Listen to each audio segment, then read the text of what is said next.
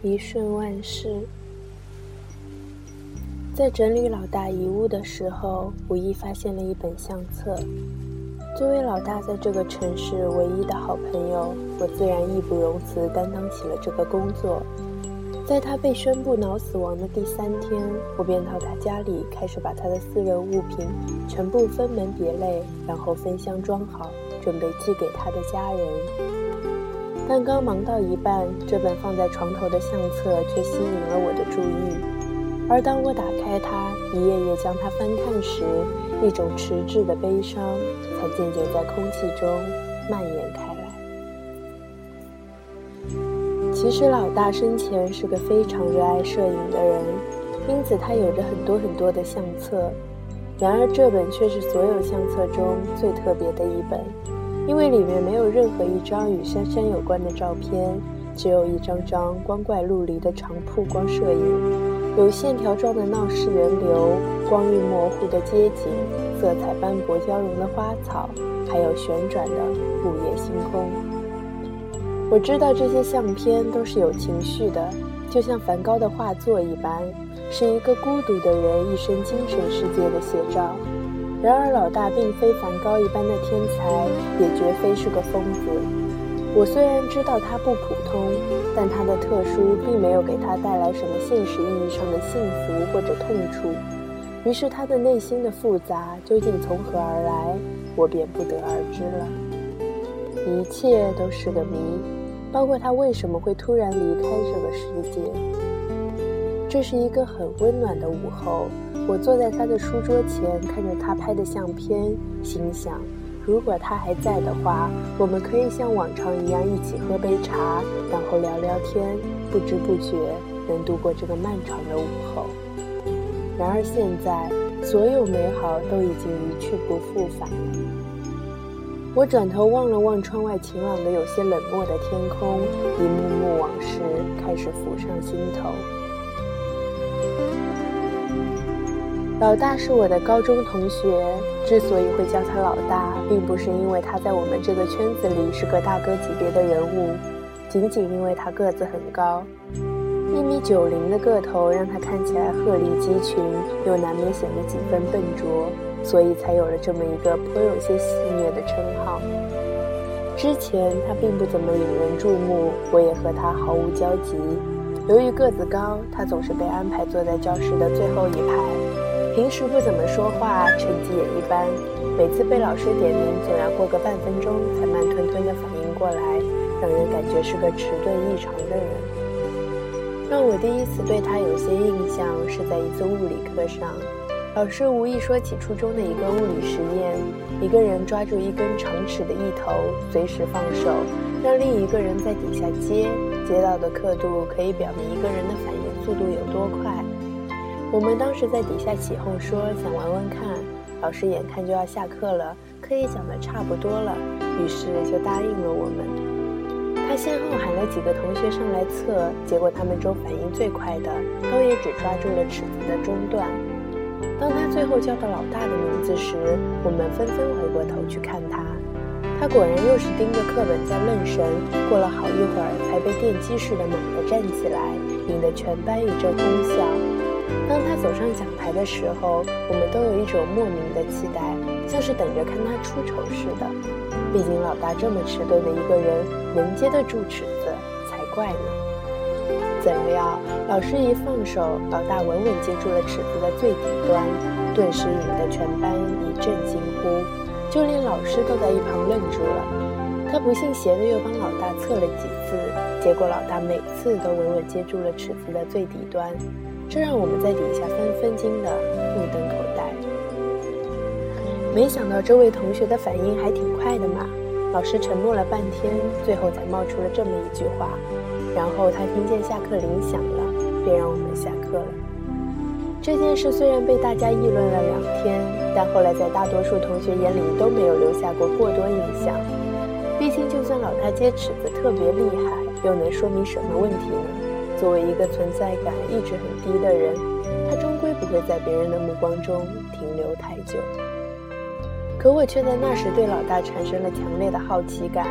我隐隐觉得老大身上一定有着什么故事，或者孤僻的外表只是他的一个假象，甚至仅仅是一种暂时无法逃离的状态罢了。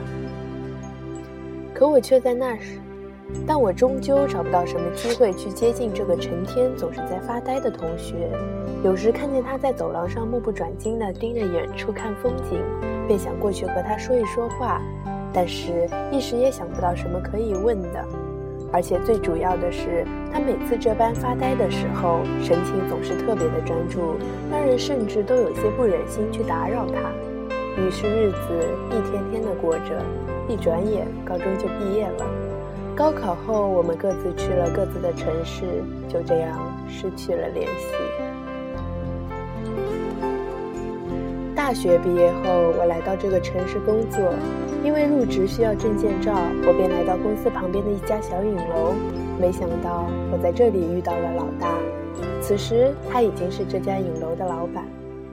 他的样子这些年来并没有多少的变化，尤其是他一米九零的高显著身高，让我得以一眼就认出他来。他告诉我，高考失利后便独自来到这个城市闯荡。由于喜欢摄影，当帮他帮别人打工的同时，也自学摄影技术。几年后，终于有钱开启了自己的这家影楼。从聊天的过程中，我发现老大其实挺渴望交流的，只是比较羞涩而已，不太善于表达自己的感情。因为在这个城市没有什么熟人，我和老大便渐渐地成为好朋友。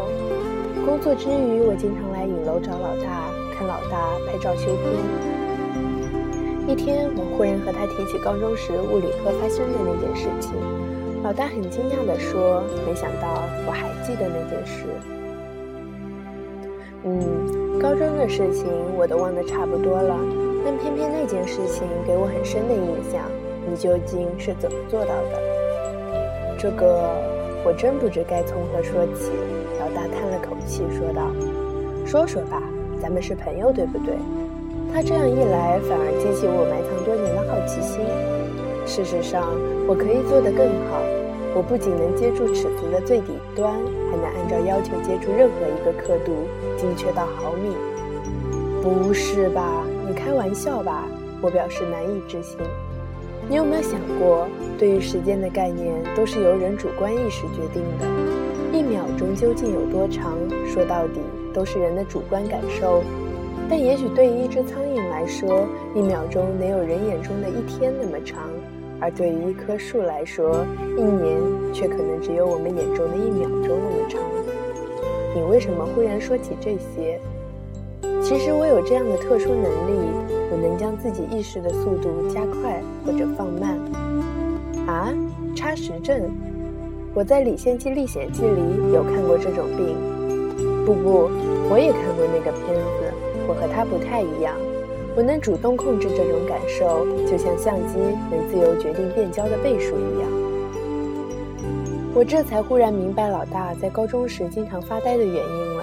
他只是将自己的意识速度放得很慢，这样周围发生的一切才会显得快起来。一节漫长而无聊的课对他来说也会相对短一些，而这也是为什么老师每次点他的名字，他半天才反应过来。并不是因为他真的迟钝，而是等他用一秒钟时间反应过来，现实中可能已经过去二十多秒钟了。所以你接尺子的时候是把自己的意识加速了？是的，只要我把意识加速二十倍，无论你什么时候放手，尺子落下来就和棉絮一样。接任何刻度也是一个道理，意识越快，尺子落得越慢。只不过加速太多的话，我主观上要熬过的时间就太长了，所以我一般不表演这个，很累的。他有些腼腆腼腆的笑着。我表示很羡慕老大的这个能力，但老大说这个能力并不能给他生活带来什么好处，除了读书时能把一堂课以一种方式快进掉以外。但他这些年渐渐感到放慢意识是一种罪恶，因为不知不觉。就把一段很长的时间瞬间挥霍掉了，所以现在他都不怎么去用掉他的能力了。我问他可是加速意识并没有什么问题啊，还能给你很多额外的时间，不是吗？他笑着摇摇头，说：“除了抓尺子之外，至今还没有什么实际的用途呢。”但其实他只是没想到自己有一天会遇到珊珊。珊珊是老大救下的一个女孩，就在他影楼旁边。那天晚上，他关店回家的时候，忽然听到了求救声。他发现原来是旁边的一个小巷里，一个女孩被抢劫了。他循声过去，发现两个歹徒都各自拿着一把明晃晃的小刀。老大说，他当时并没有想太多，上去就和歹徒搏斗。两个歹徒无论怎么努力，都刺不中身形如此高大的老大，反而被打得满地找牙。那个姑娘得救后，十分感谢老大，说自己名叫珊珊。没想到老大身手如此敏捷，是不是学过武术、跆拳道什么的？但其实只有我知道，老大那天晚上只是把意识加速了罢了。歹徒拿刀捅他，在他眼里不过是慢动作，就像人为什么用手永远打不死苍蝇一般。可是后来老大每次说起这件事情，却心有余悸。他告诉我。尽管他的意识可以加速，但他的身体却不能。因此，他看到歹徒刺过来的时候，需要提前很多，并用尽全力才能去躲过。他这么做其实还是很冒险的。不过，珊珊并不知道这件事情背后的秘密。她出于感激，后来经常来影楼找老大拍写真。这么一来二去，便渐渐和老大好上了，成了老大的女朋友。老大的给珊珊拍了很多照片。有了女朋友后的老大变得开朗起来，我经常能从他脸上看到笑容，也没再看见他发呆了。我想他终于像自己承诺的那样，不再放慢自己的意识了。毕竟没有很人愿意快进和自己爱的人在一起的时间。老大给珊珊拍的照片都被他很仔细的修过，打印出来，然后小心翼翼地放进一个个相册中。那段时间，珊珊是他摄影唯一的主题。他们在一起很幸福，这都能从那一张张照片上如花的笑靥中读出来。我一度以为他们俩会永远在一起，会结婚生子，组成一个幸福的家庭。但这一切只是我个人美好的愿望罢了。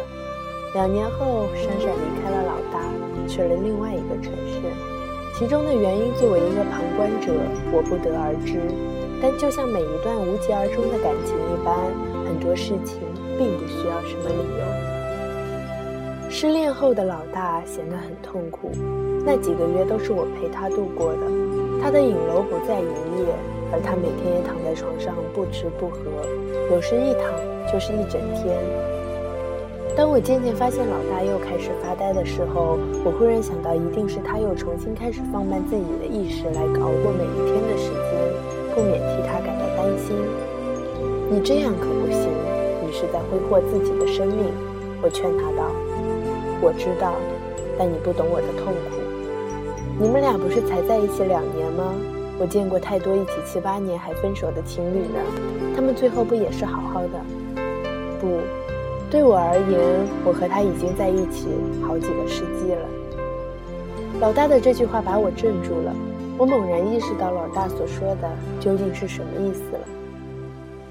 和他在一起的时候，我都会故意把意识加速的很快很快，这样和他在一起的时间才会变得很长很长。我时常会看到他凝固的笑容，就那样久久的凝视着，以至于彻底忘记了真实的时间。那时候每一天真的都像一年那么长，但是却很开心。我不知该如何去安慰老大，毕竟我无法想象自己和爱的人相处了几个世纪以后，感情会发展到怎样的一个程度。我只知道，这对于老大来说是个无可比拟的创伤。他以自己的方式付出了太多太多，以至于最后耗尽了自己。然而对方却无法和自己同步。之后我一直担心老大会想不开。直到上周，老大被发现在影楼里失去了意识。